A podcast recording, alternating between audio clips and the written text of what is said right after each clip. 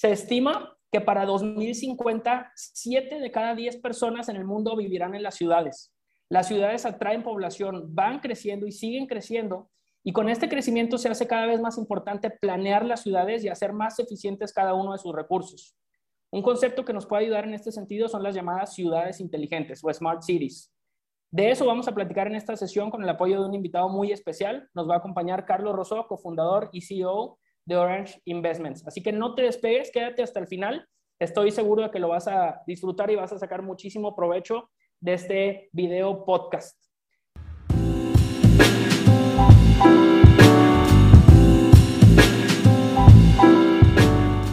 Te saluda como siempre Daniel Chavarri, director del equipo de Finance, asesores hipotecarios profesionales. Pero en esta ocasión yo no soy el actor principal, en esta ocasión vamos a platicar con Carlos Rosó, haciendo como un paréntesis o algo de contexto de esta transmisión. Como se han dado cuenta, la mayoría de nuestras transmisiones no todas, pero la mayoría, son como un zoom in sobre temas muy peculiares de crédito hipotecario. Hace una semana platicamos de diferencias entre el crédito bancario contra el Cofinavit. Hace 15 días platicábamos de cuáles son las razones por las que un banco no habría de autorizar tu crédito hipotecario. Entonces, a veces nos enfocamos mucho en cuestiones muy peculiares de crédito, pero en otras ocasiones hacemos un zoom out para ver todo con mucha perspectiva y hablar de temas de tendencias, temas de real estate. La transmisión de hoy es precisamente de eso. Vamos a ver todo con mucha perspectiva, vamos a abrir nuestro campo de visión y a platicar de estos temas de Smart Cities y tendencias de real estate. Para no alargar mucho, les presento a nuestro invitado especial. Carlos Rosó es un apasionado de los bienes raíces. Tiene amplia experiencia en el emprendimiento y desarrollo de proyectos inmobiliarios. Es autor del ebook Desarrollo Inmobiliario, integrando las piezas, en coordinación con el TEC de Monterrey. Es autor del libro Siete acciones para un proyecto inmobiliario. Ha escrito más de 300 artículos sobre el tema del emprendimiento. Si no recibes su newsletter de Orange, te, sugiero que, toques base con ellos para que te llegue. Y por si fuera poco, es host del podcast Orange, Orange Open Mic, del cual Carlos me declaro fan. De hecho, hace poquito escuché el, último que tuviste con Barrera, me parece. Muy, muy, muy buen podcast. Carlos, bienvenido. Es un honor tenerte en esta sesión. Y antes de entrar al tema de las Smart Cities, me gustaría que nos platicaras un poquito sobre ti, cómo estás, de dónde eres, a qué equipo le vas, si te interesa el clásico de este sábado o, no, para ir calentando un, poquito. ¿Cómo estás? Muy bien, Daniel, gracias por invitarme aquí al, podcast. Este, fíjate que yo, yo soy de Monterrey, soy regio, eh, estudié en el TEC, eh, Ingeniería Industrial, y bueno, pues la vida me fue llevando a distintos caminos y terminé por enfocarme mucho en esta industria que, pues que la verdad es una industria muy fuerte, muy apasionante, que son los bienes raíces.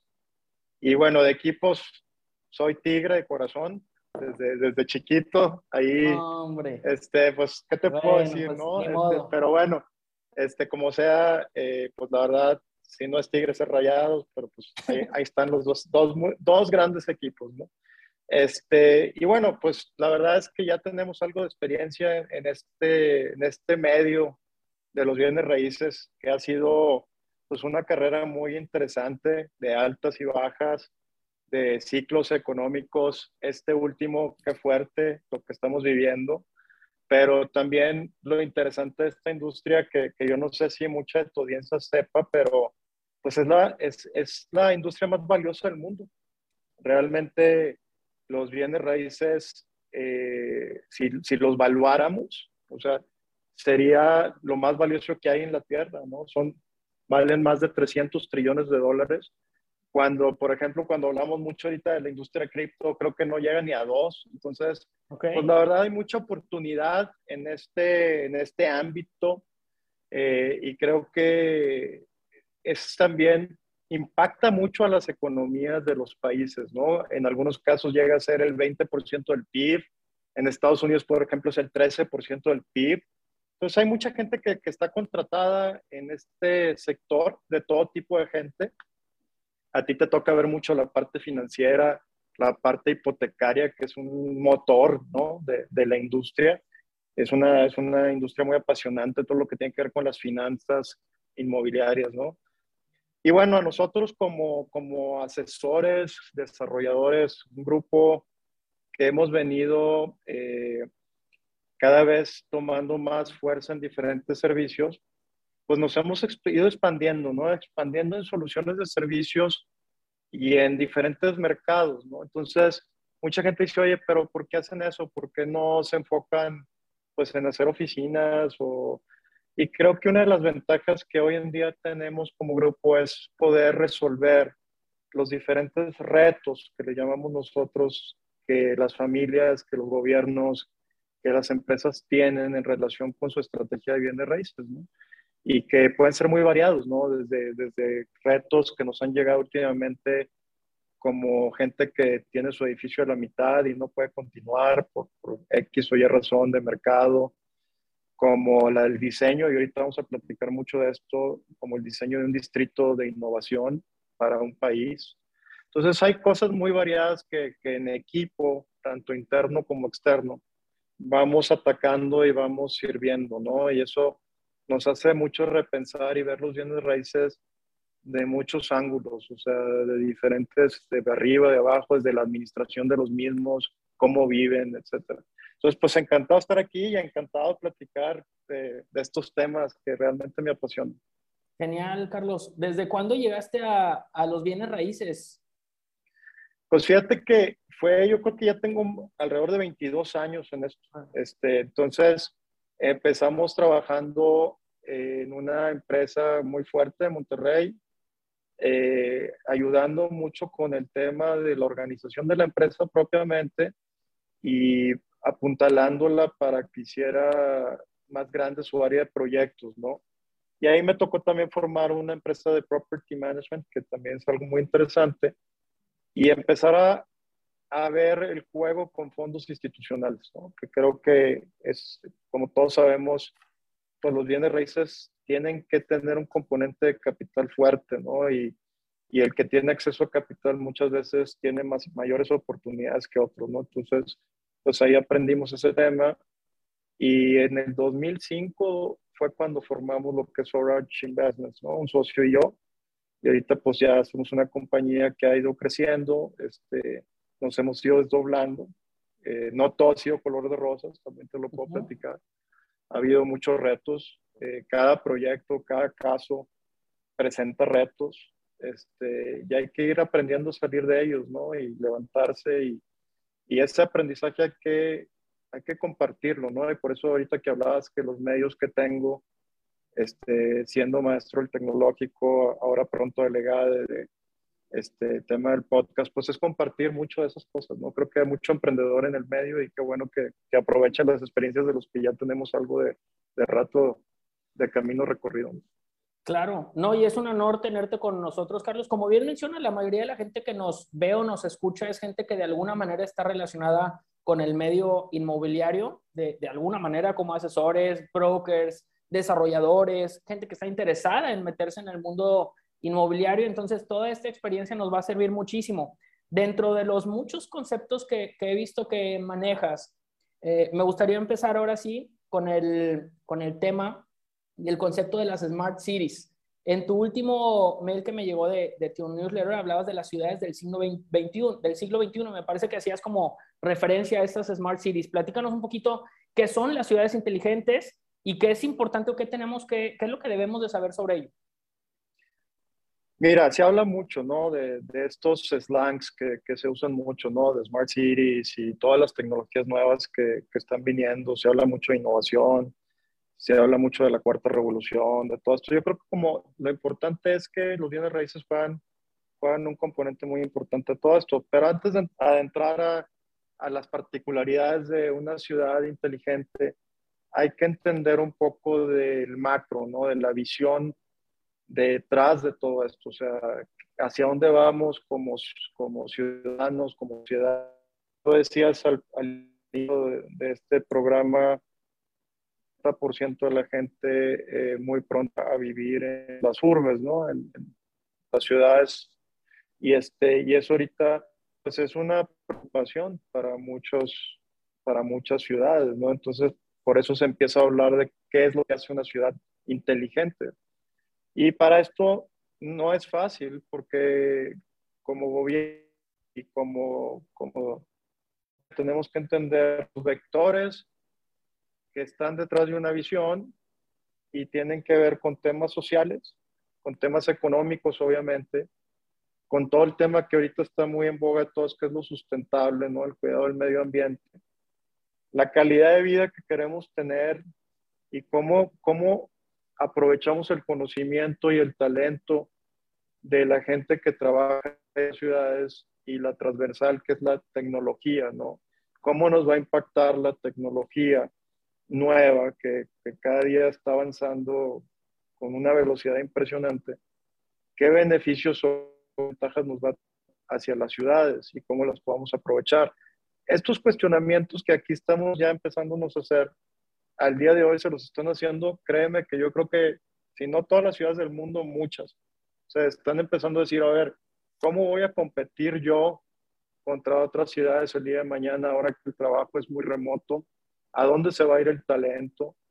Este, ¿Qué puedo hacer yo para captar las mejores empresas y el mejor talento para, para que mi ciudad y mis ciudadanos pues estén mejor, ¿no? Porque al final de, de cuentas es, ya no se habla nada más del retorno sobre inversión, sino del retorno sobre inversión y felicidad. ¿no? Ya viene el, componente también eh, de cómo podemos ser hombres más felices ¿no? en, en, nuestra, en nuestro medio ambiente. Entonces, importante que cuando hablemos de smart, no nomás, o de inteligencia, no nada más pensemos en tecnología, ¿no? Luego, luego se nos viene smartphones, ¿no?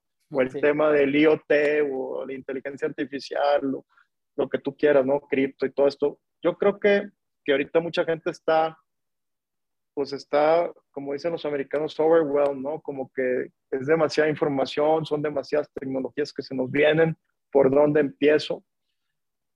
Pero hay ciudades inteligentes que, que realmente no tienen mucho que ver con la tecnología. O sea, el hecho de hacer, de, de, de planear, ya el hecho de planear una ciudad, porque muchas ciudades se van construyendo a parches, ¿no? De que van poniendo una cosa y luego... Sobre la marcha y te estoy hablando de ciudades que tú conoces, o sea, y que tú vives, o sea, y para ello nomás falta darte cuenta eh, que quieres caminar de un destino a otro, ¿no? Porque ahora se habla mucho eso de, oye, hay que usar la bici, hay que caminar más, este, hay que dejar más el coche, y te empiezas a dar cuenta y dices, oye, pues la verdad en teoría está padrísimo, pero ¿cómo le hago? O sea, cuando yo quiero ir de aquí a acá, de repente desaparece la banqueta, o voy caminando de repente hay un hoyo en la, en, la calle, este, o cuando llueve esto se hacen charcos. Entonces, desde ese tipo de diseño de planeación urbana, que tiene que ver con planes integrales, ¿no? Cosa que, por ejemplo, ahorita en Monterrey eh, se está trabajando y estamos trabajando en conjunto con el IMPLAN, de cómo vamos a, a generar una mejor ciudad. Este, y entonces empiezan a pensar en esas conectividades, ¿no? Porque hay que hablar de esa conectividad como un factor muy importante. ¿Cómo llego? ¿Cómo salgo? ¿Cómo me transporto de un lugar a otro eficientemente? Y si hablamos de ese punto en particular que siempre está en boca de todos, el tráfico, la falta de productividad que pierde una, una empresa en trasladar empleados en trayectos. que tardan, ¿no? en trayectos de una hora, algunas veces dos horas, ida y vuelta. Pues imagínate si esas dos horas las emplearas en tu trabajo o en, repensar cuestiones de productividad, pues sería otro tema, ¿no? Y, y, deja tú, a mucha gente le cambia el humor, este, contaminas mucho la ciudad y todo el, el, cambio climático que estamos afectando con, con las huellas de carbono, etcétera. Entonces, hay que ver siempre todo esto de muchos ángulos, ¿no? Muchos ángulos. Entonces, el transporte, por ejemplo, hay una tecnología que viene y que ya empiezan a anunciarse en México, que es la 5G, ¿no? Que pues mucha gente dice, ah, pues ese internet más rápido. Pues sí, pero ese internet más rápido te va a permitir una serie de cosas muy interesantes, porque no es un internet nada más más rápido en tu celular, sino es un internet y una red de cobertura más amplia, más eficiente, con menos latencia, que puede subir y bajar datos de una forma muy, muy rápida. Entonces, si tú combinas que la ciudad va a estar conectada, ya ahora sí, digamos, al 100%, las posibilidades se vuelven infinitas. ¿A qué me refiero con esto? Por ejemplo, vemos que ahorita en Pittsburgh están, están trabajando con semáforos inteligentes. A cada semáforo le pusieron una caja que registra con sensores biométricos a los coches, a las bicicletas, a los peatones, y con esa data que va generando y aprendizaje de patrones, se van cambiando a una programación más de tiempo real. Y, esa eficiencia de un buen semáforo te puede reducir el tráfico enormemente. O sea, ya no tienes que construir también, porque todo el mundo dice, es que construye más carriles y más carriles, y está comprobado que entre más carriles construyes, peor es el tráfico. Entonces, empezar a usar esa, esa tecnología, en este caso, hablando de la combinación de sensores con inteligencia artificial, más, el más la conexión del IoT con el 5G, y ya puedes tener unos semáforos mucho más inteligentes que los que tenemos. Digo, todos aquí no, no pueden mentir que a veces estás esperando ahí, me lo vuelo, no me lo vuelo, ya llevo aquí esperando 10 minutos, no viene nadie, o sea, ya nomás con eso ya cambias bastante la productividad del, del tráfico. Este, Carlos, perdón que te interrumpa, pero, pero lo que dices es bien importante y todo, todo esto lo conecto yo con, eh, mencionaste, todo se hace para el bienestar de la persona, para ser ciudadanos que disfruten un poco más su vida tal cual. A lo mejor puede parecer como muy romántico, muy utópico, pero creo que esa es la finalidad. Y ahorita mencionas el, tema de cuando empieza a crecer la ciudad la, o, hay más carros, muchas veces lo primero que se imagina la gente es decir, bueno, necesitamos más carriles, pero lo hacen un, como una metáfora y pensar en que necesitamos más carriles sería el equivalente a ver que estás engordando y la solución es comprar un cinto más grande o abrir el cinto, cuando en realidad tienes que tomar una decisión más, más drástica. Eh, pero todo va en función de, de mejorar la vida del día a día del ciudadano, como bien lo mencionas. Totalmente, digo, volvemos otra vez al principio de la plática, o sea, ¿para qué es esto? O sea, ¿para qué son las ciudades inteligentes? ¿Por qué queremos lograr cada vez ser personas pues, más inteligentes y tener ciudades más inteligentes? O al final de cuentas es para mejorar un bienestar, como dices tú, y para obtener un retorno sobre el bienestar. Entonces, si vamos a invertir un peso como ciudadanos con impuestos, lo que tú quieras, pues que este peso tenga un multiplicador más fuerte. Y ahorita se habla mucho de que el empleo o la generación de empleos de cierto nivel tiene un multiplicador de bienestar importante en la sociedad. O sea, aquellas, aquellas ciudades que tienen un empleo de cierto nivel de tecnología o lo que sea, el efecto multiplicador en el bienestar de la, de la, de la zona donde, donde está es muy alto. Entonces, por eso también mucho de esto de Smart Cities es para competir a nivel mundial como ciudad y atraer a los mejores ciudadanos mundiales, ¿no? Porque ya no somos, ya no somos ciudadanos locales, o sea, ya estamos compitiendo contra otras ciudades. Entonces empiezas a, hacer un benchmark de qué está pasando pues en Asia, en Europa, y te encuentras casos bien interesantes como, como el tema de Corea del Sur, por ejemplo. Corea del Sur es el primer país que tiene una red de 5G bastante fuerte y es el primer país que ya están empezando a usarse los carros autónomos y los autobuses autónomos.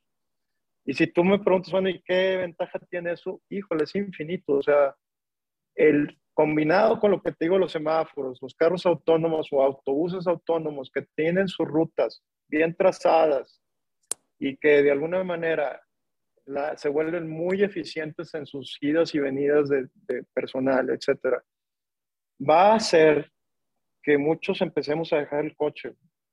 Y si empezamos a dejar el coche, este, pues va a empezar a cambiar mucho de esta ciudad. Ahorita estamos hablando, fíjate, de un elemento nada más, que es el transporte y la movilidad. Sí. No estamos hablando de otros, de otros temas, pero ese es un factor y un vector muy importante de una Smart City. Entonces, ¿cuándo eres inteligente? Cuando sabes administrar bien ciertos factores como el transporte en tu ciudad.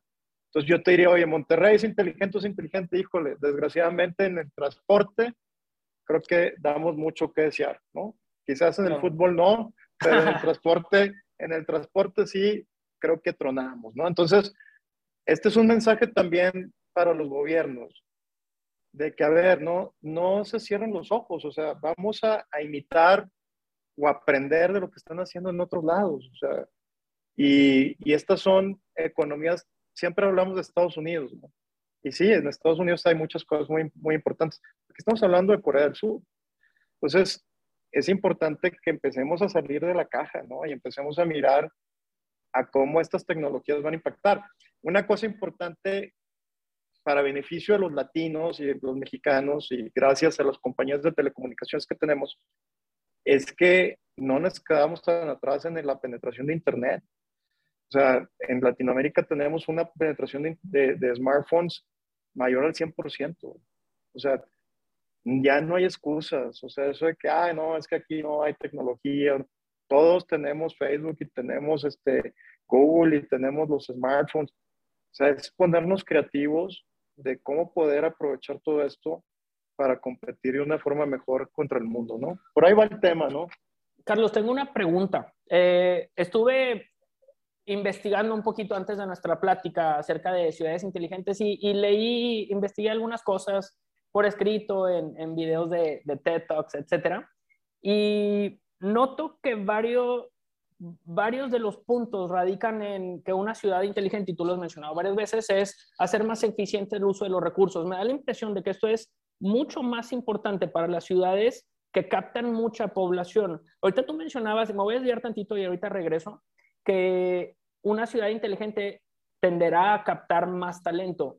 Y me viene a la mente el último podcast que subiste de Orange Open Mic con Rodrigo Barrera. Este señor estudió en Stanford. Este señor fácilmente podrían captarlo para trabajar en Inglaterra, en Estados Unidos, en China o en Singapur o en donde quisiera. Si una ciudad quisiera traer un talento como, como él, tiene que irse adaptando. Y es nada más un ejemplo. Regreso un poquito al tema de, de este, esta onda de las ciudades inteligentes. Eh, gran parte radica en tener información o data, como ahora se le, se le llama, que permita hacer más eficiente el uso de los recursos. Entre ellos, y a lo mejor podemos simplificando las cosas, estamos hablando de sensores que capten información en tiempo real para poder hacer o habilitar semáforos inteligentes, por mencionar un ejemplo de trayecto. Pero, ¿crees tú que en una ciudad como Monterrey, que varios de los problemas son los trayectos que ya hemos comentado, contaminación, el tema del agua que ahorita nos está afectando, con este tipo de sensores y este tipo de data, ¿crees que se podrían solucionar no mañana, sino en el mediano plazo temas de lo que hoy estamos sufriendo, una contaminación muy pesada en la ciudad y hoy estamos también sufriendo un, eh, pues, un casi desabastecimiento de, agua por medio de, localizar, en el caso de agua, pues posibles fugas. En el caso de contaminación, pues, ¿dónde están los atorones de tráfico? ¿En dónde están eh, habiendo las mayores emisiones? Con ese tipo de planeación, ¿una ciudad como Monterrey podría solucionar este tipo de problemas también? Totalmente, o sea, no hay duda de eso. Este, aquí lo que falta es talento, o sea, falta, falta un talento que pueda ayudar a los gobiernos a aplicar estas tecnologías. Te, voy a dar un ejemplo muy tonto, ¿no? Todos conocemos los drones, ¿no? Nomás que muchos los usamos para jugar o para tomar fotos o para, para tomar videos de fiestas y otras cosas. Pero un drone es una herramienta bastante importante. O sea, el poder tener un control de una de estos entes voladores y que puedan de alguna manera estar revisando sin que nadie les tape el tráfico, una calle, una vialidad, una zona, lo que sea. Creo que es una, por, darte un ejemplo muy tonto, es una herramienta muy poderosa. Esos drones con unas herramientas, con, con unos sensores, con una cámara especial, lo que sea, te puede revisar los baches de una calle, te puede decir si una luminaria está fundida, te puede decir si está viendo alguna actividad que no se vea sospechosa. Este, pues, ¿qué te digo? O sea, puede hacer muchas cosas. Digo, ya ves, ahorita Estados Unidos les está mandando drones para pelear a Ucrania con, con navajas. O sea, tienen nomás esa tecnología que está al alcance fácil, que no es tan costosa, poniéndola a trabajar para el servicio de un municipio, de una ciudad, te puedes quitar, imagínate ese dron, lo puedes tú programar a, a que haga rutas, ¿no? De calles, no sé, por semana, en lugar de tener tus carros con tus, o, por ejemplo, vigilar si alguien está haciendo una obra que se está pasando de lanza, ¿no? Que, Irregular, que, que hay bastante, ¿verdad? Y ahí va el inspector y luego vienen los moches y todas esas cosas. Imagínate que el dron te, te detecto, este, aquí está esta construcción que se está haciendo. Para empezar, no usan gasolina, no usan gente, porque no está, hay alguien que lo está controlando en una central, pero te evitas, ya estás hablando de la eficiencia de recursos. ¿De quién son los recursos?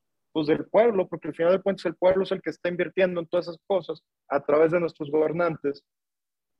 ¿Por qué no abrir la cabeza? O sea, ¿por qué no abrir la mente a empezar a usar estas herramientas? Este, y si te hablara de otras tecnologías, no, pues aquí, aquí nos podemos quedar hablando de blockchain, vamos a hablar, hay muchos temas, pero al final es un tema cultural. O sea, como dices tú, esta gente brillante como Rodrigo, está Rodrigo, por ejemplo, que tiene todas las posibilidades del mundo, gente de Stanford, doble maestría, pues bien se puede emplear con un grupo internacional.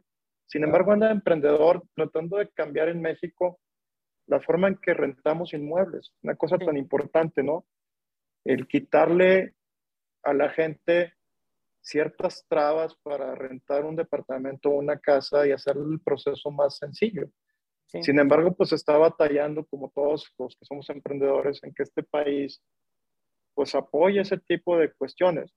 Lo va a lograr definitivamente, tiene mucha tenacidad.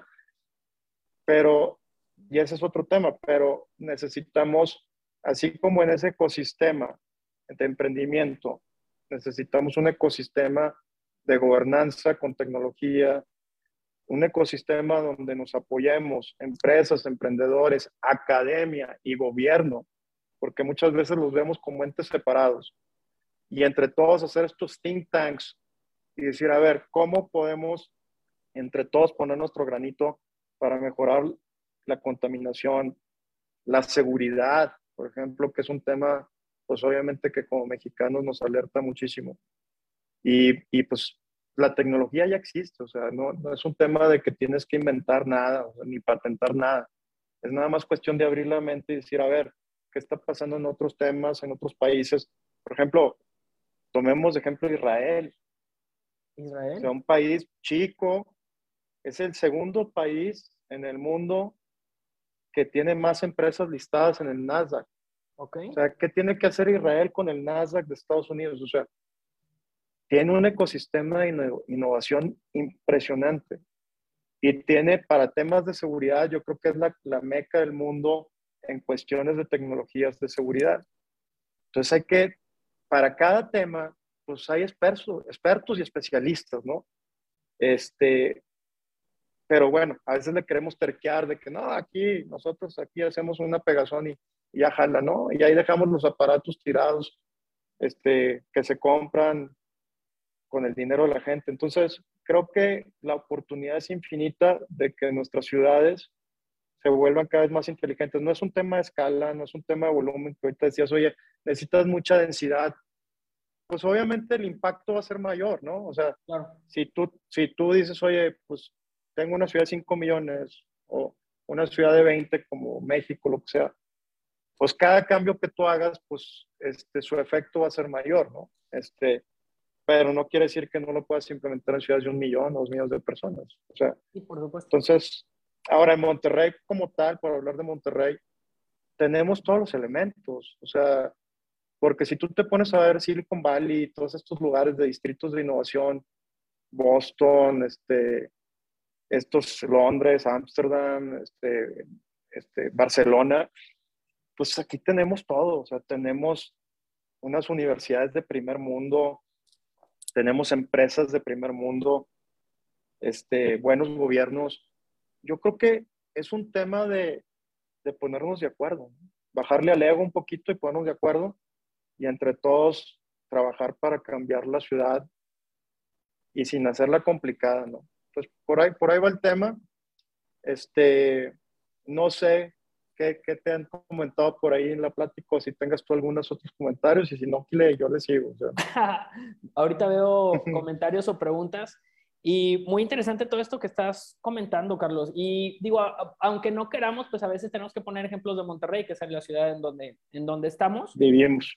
En donde vivimos exactamente. Y, bueno, eh, como bien dices, esto se aplica prácticamente para cualquier ciudad. Hoy las ciudades compiten eh, contra otras ciudades del mismo país o, o, del mundo. En Monterrey tenemos la peculiaridad de que, según unas notas periodísticas, a Monterrey llegan cerca de 200 mil personas cada año. 200 mil personas nuevas llegan a la ciudad cada año. Y a veces nos causa conflicto pensar que eh, alguna avenida va a cambiar de vocación, cuando en realidad otro concepto que, me gusta es pensar en, la ciudad como un ser vivo, tal cual, con, pulmones, con arterias, con músculos, va creciendo y tiene que irse adaptando a todo esto. Mencionaste ahorita un concepto, Carlos, que tenía yo aquí en, mis anotaciones y te iba a preguntar qué papel jugaba cada parte, el gobierno, los privados, las constructoras, eh, los clientes finales, el gremio inmobiliario, creo que ya, ya lo comentaste y cada uno tendremos que poner nuestro granito de arena para hacer la ciudad más inteligente. Pero antes de leer los comentarios, ¿crees que arriba de, o, no arriba, sino coordinando a todas estas entidades, tiene que haber una figura, un departamento, el concepto del city planner existe en, en la ciudad, existe en algunas ciudades de México y es necesario o, o cómo coordinar a todas estas partes? Pues mira, definitivamente hay posiciones que están más ligadas a, todo esto, ¿no? Este, un city planner definitivamente, pues son, son profesiones que tienen que ver con una mejor planeación de, de las ciudades, de las urbes, y desgraciadamente en, en, nuestro país a veces estos puestos que no existen o se llaman distinto, no se les toma mucho en cuenta o cambian X, cada X años. Estos son puestos que deben de ser de largo plazo, son puestos que se deben de manejar como una empresa, como un gobierno corporativo importante, son puestos que se tiene que respetar su posición. O sea, no es posible que si tú eres el city planner, tú no puedas dictar cómo se debe de llevar un urbanismo y te tengas que estar esperando a que a ver qué trae la federación o el estado en sus ordenamientos. Entonces, definitivamente son posiciones importantes eh, y son posiciones más que nada también de coordinación, porque como te digo, los actores, pues no nomás es el gobierno. Yo creo que aquí hay que coordinar a, a todos los actores y a todas las gentes, entre ellos mucho la investigación y desarrollo que generan las universidades, como el TEC, como la UNI, como las universidades que tenemos, que tienen sus propios departamentos de planeación urbana, y que le entienden a la materia, ¿no? O el, o EGAP, o sea, este, por eso te digo que en Monterrey, pues tenemos todo, o sea, no, no, nos falta nada. Sin embargo, los resultados pues son pobres, o sea, la ciudad, como dices tú, está muy contaminada, este, y ese es un tema muy importante. Pero ¿qué tanto oyes tú, por ejemplo, cuando habla, hablas el norte, cuántas veces has oído del compromiso que tiene Nuevo León para un cambio climático o para apoyar a estas regulaciones y a estos movimientos que vienen de países desarrollados. Yo nunca lo he escuchado. No. Yo nomás oigo matanzas y cosas y puras noticias que deprimen a la gente en lugar de ver propositivamente qué podemos hacer por nuestra ciudad. O sea, que tanta gente ves que recicle cosas, que, tanta, que tantos edificios tienen compromisos por hacer edificios sostenibles, que ayuden a la contaminación, y al cambio climático con equipos eficientes, con equipos, otra vez volviendo al Internet de las Cosas, que realmente estén midiendo la energía y que reduzcan el uso de energéticos. O sea, la verdad es que cultura falta mucho. Para muchos de nosotros ahí nos va llevando la corriente, ahí nos va llevando Estados Unidos. El presidente a veces no está convencido de estas cosas y estamos esperando que nos resuelva todo. Yo creo que mucho tiene que ver con ese mindset. Así como nos organizamos para ir al estadio, hay que organizarnos para, para empezar a, a, cambiar y a poner nuestro granito de arena en esto, no, es importante porque pues ya ve el centro de Monterrey, ya, ya está cambiando, ya se está verticalizando, qué bueno, creo que, creo que eso es bueno. Sin embargo, pues ahí está la oportunidad para el gobierno, ya está la oportunidad para los desarrolladores, que algunos ya lo traen en la mente, de cómo podemos hacer el centro de Monterrey que tenga una imagen pues muy buena, aparte, aparte de llevar gente, llevar gente que realmente quiera estar ahí, que quiera trabajar ahí, que pueda caminar ahí y usar su bicicleta o su medio de transporte. Pero eso no se va a lograr con un desarrollador haciendo un edificio o haciendo tres y poniéndole un nombre a la banqueta o lo que sea. No, se va a hacer con estos institutos que están buscando esa conectividad y que el gobierno realmente, con sus recursos y los recursos del desarrollador y de otros lados, pueda empezar a hacer estos cinturones verdes, estas, esta este, conectividad, centralidades, etcétera, para que no tengas que desplazarte de un lado a otro, o sea, porque al final de cuentas, volvemos a lo mismo, el traslado de un lado a otro, de cruzar ciudad, etcétera, pues hace, te hace un relajo en todos los aspectos, en todos estos que tú tocas, climáticos, este, eh, y muchos otros, ¿no? Entonces, pues si pudiéramos concluir o empezar así a, decir, bueno, ¿qué hacemos? Pues empecemos a abrir los ojos, empezamos a leer y empezamos a, a exigir un poquito como ciudadanos a que empiece a cambiar nuestro entorno y en que empecemos a adoptar lo que dictan muchas veces los países líderes del mundo que tienen razón. No podemos cerrar los ojos a que, a que si hay un cambio climático, a que sí va a empezar a afectar a las costas.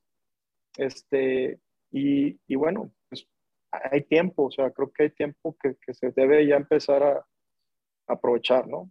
Me encantó, Carlos, eso que mencionas de abrir los ojos y estar conscientes de eso, porque también lo, lo mencionaste. Creo que como seres humanos tenemos ese sesgo de estar pensando a veces en el problema a corto plazo y hasta que no nos llega un problema más grave, como ahorita lo del agua, como la contaminación a, la escala a la que hemos llegado, pues es cuando hacemos una pausa y pensamos en este tipo de cosas. Creo que, que lo mencionaste perfecto, hace falta quitarnos ese sesgo, hacer una pausa, ver las cosas con mucho más conciencia y sobre todo poner gente en, las, en, las, en los puestos en los que se necesita, gente que piense a mediano o largo plazo. Ya para ir cerrando y ahorita te, te pido cuál, cuál es así como tu conclusión quiero aportar ahí como mi, mis 50 cents de dos cosas con las que me topé investigando de ciudades inteligentes. Uno de ellos es un dato, por ahí me topé con el dato de que en China hoy se tiene que destinar 12% del PIB a solucionar problemas causados por la contaminación que han venido arrastrando. Imagínate tú todo lo que se pudieron estar ahorrando, no solamente en salud y en vida, sino también en dinero, o sea, dinero que se está despilfarrando y vidas que se están afectando por no haber puesto los ojos a tiempo en ese problema. Y otro caso muy curioso con el que me topé de, el beneficio de tener información, por ahí leí que en, Manhattan empezaron a tener o a obtener información de muchas cosas. Entre ellos, se dieron cuenta que de repente había una, como un outlier de la tendencia, una tendencia muy diferente de concentración de niños con asma, un poquito más de lo usual en, un, en cierta zona. Investigando se dieron cuenta que no era casualidad. Resulta ser que dos, tres edificios que estaban muy cercanos tenían un problema de cosas que estaban afectando a la, salud de los niños. Qué importante ese tipo de información, porque entonces te das cuenta que no era, no era casualidad, ¿verdad? Había una cosa que había que poner manos a la obra y, trabajar para solucionarlo. Y ese tipo de tecnologías son las que tenderán a ayudar a, una mejor ciudad y y a, que los ciudadanos vivan mejor.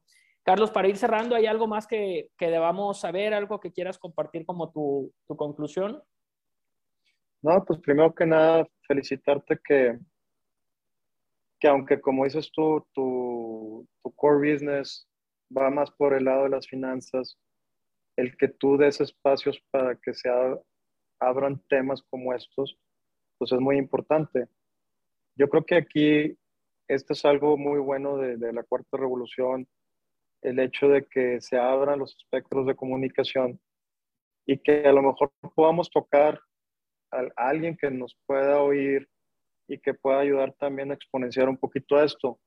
Fíjate, todo por un caso vivo, porque a veces hablamos muy hipotéticamente.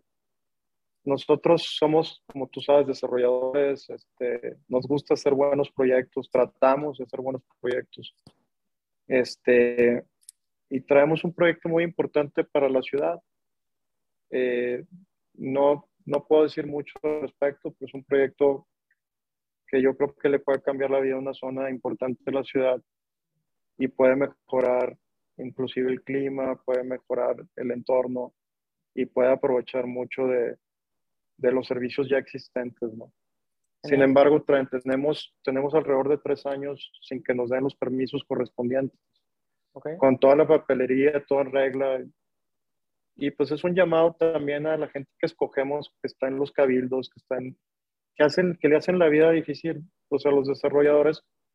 Pero más que los desarrolladores, los desarrolladores somos un medio. O sea, al final de cuentas el desarrollador construye y se va. Lo que se queda ahí son los usuarios de los bienes raíces, que son los mismos ciudadanos, que son los mismos familiares de la gente y que, ¿por qué afectarlos? No? O sea, realmente hay que cambiar eso, hay que, hay que tratar de promover proyectos sustentables, proyectos que hagan que la gente tenga una mejor vida.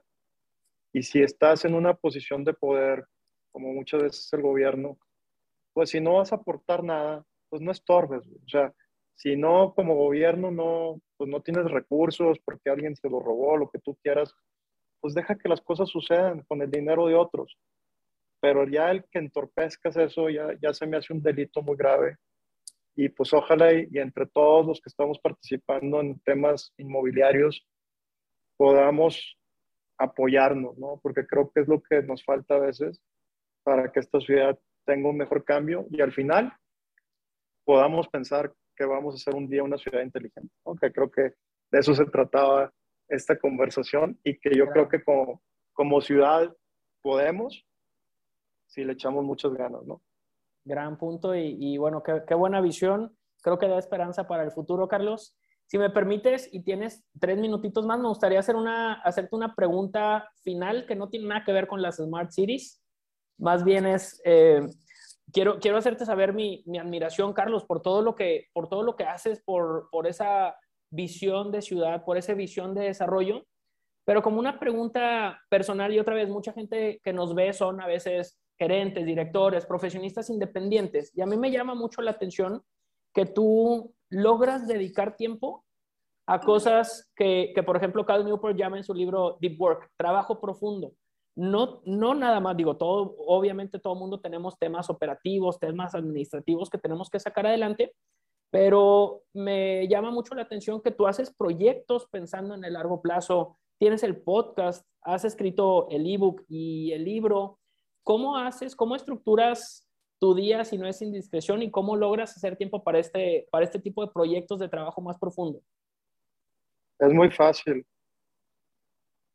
Me quito, me quito, me quito mucho el Netflix. me pongo, en, lugar de ver una serie que no me vaya a dejar mucho, me pongo a leer más del tema y al final de cuentas es mi propio ecosistema, porque si yo te voy a, venir aquí a platicar de ciudades inteligentes, pues más vale que, que haga mi tarea. Y si yo soy un consultor de bienes raíces y voy a estar este, o siendo maestro de esto en el TEC o lo que sea, pues qué mejor que, que pasártelo investigando y escribiendo y, y es, un, es una economía medio circular, ¿no? Porque al final de cuentas se te regresa mucho. Entonces, si te apasiona el tema, se oye un poquito medio nerdo esto, pero si te apasiona el tema, pues qué padre, ¿no? Entonces estás casi, casi 12 por 24, estás pensando en lo mismo y estás escribiendo y estás leyendo y ahorita, pues tú sabes, la información es basta. Digo, tú, por ejemplo, ahorita dijiste algunos ejemplos de videos que viste y de estadística que te llamó la atención de China y otras cosas. Pues antes era difícil eso. Ahorita claro. yo creo que si algo tenemos al acceso es a la información. Sí. Entonces, este, soy muy inquieto en ese sentido y la verdad me apasiona mucho lo que hacemos en la empresa y, y hay que mantenerse actualizado más. Si estoy ahorita, por ejemplo, como presidente de la México PropTech, pues es una gran responsabilidad saber qué tecnologías hay ahí y cómo las podemos aprovechar, ¿no? Gran punto, muy, muy, muy buen punto, gracias por compartir y me viene a la mente también que cualquier persona que se apasione por algo y quiera aprender algo, mientras destine tiempo eh, conscientemente aprendiendo, porque a veces también, y ahorita cometemos el error, Carlos, y no me dejarás mentir, de mucha gente que está tratando de hacer dos o tres cosas al mismo tiempo. El trabajo remoto nos trae muchas ventajas, pero una de las desventajas que yo he notado es que a veces queremos estar en una presentación mientras avanzamos algo de trabajo. No vas a poner atención en la presentación si estás haciendo otra cosa. Si quieres aprender, tienes que aprenderlo conscientemente. A, menos de que seas mujer. Ahí sí. Puedes hacer dos cosas al mismo tiempo. En caso contrario, no, en caso contrario, no, no te sirve. Entonces tienes que destinar tiempo consciente a, aprender. Tiene, tiene un nombre, no me acuerdo cómo se llama, pero el caso es que tienes que estar alerta y consciente de lo que estás aprendiendo. Muchas gracias por compartir. Y Carlos, por último, ¿hay algún, eh, algo que quieras anunciar, tu podcast, tu newsletter, tu página, algo que quieras aprovechar para el anuncio? Mira, este, yo antes no creía tanto en esto de, de, las redes sociales y todo, pero yo creo que cuando tienes tienes un medio gratis para compartir lo que haces, ya la gente me ha convencido y dice, oye Carlos, empieza a publicar tus cosas. Y ahí vamos, ¿no? Cada vez poniendo más cosas. Ahorita me enfoqué este último año también a sacar un libro que, que voy a sacar muy ya en unos dos meses más máximo, que es sobre PropTech y el concepto de Real Estate as a Service es un concepto muy nuevo, es un concepto que, que yo creí que, que, era nuevo el concepto, pero ya lo están usando otras personas también.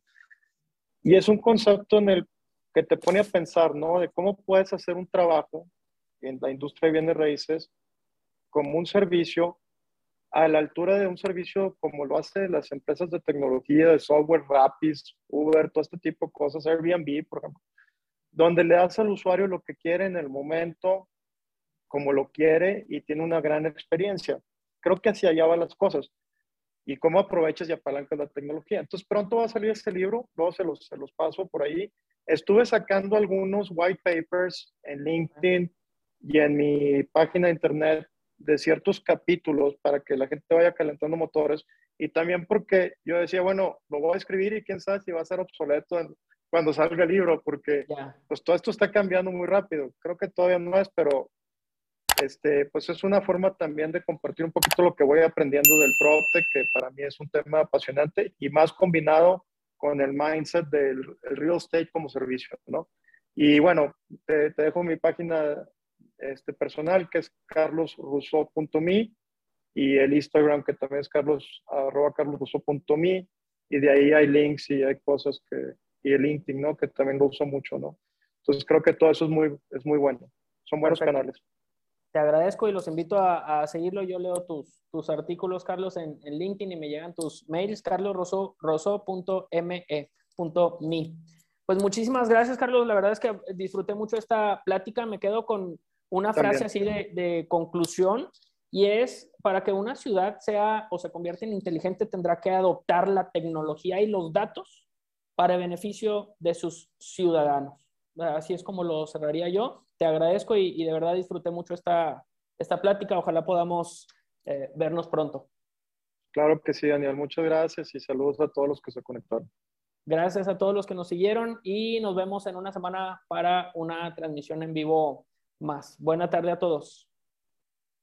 Hasta luego, buena tarde.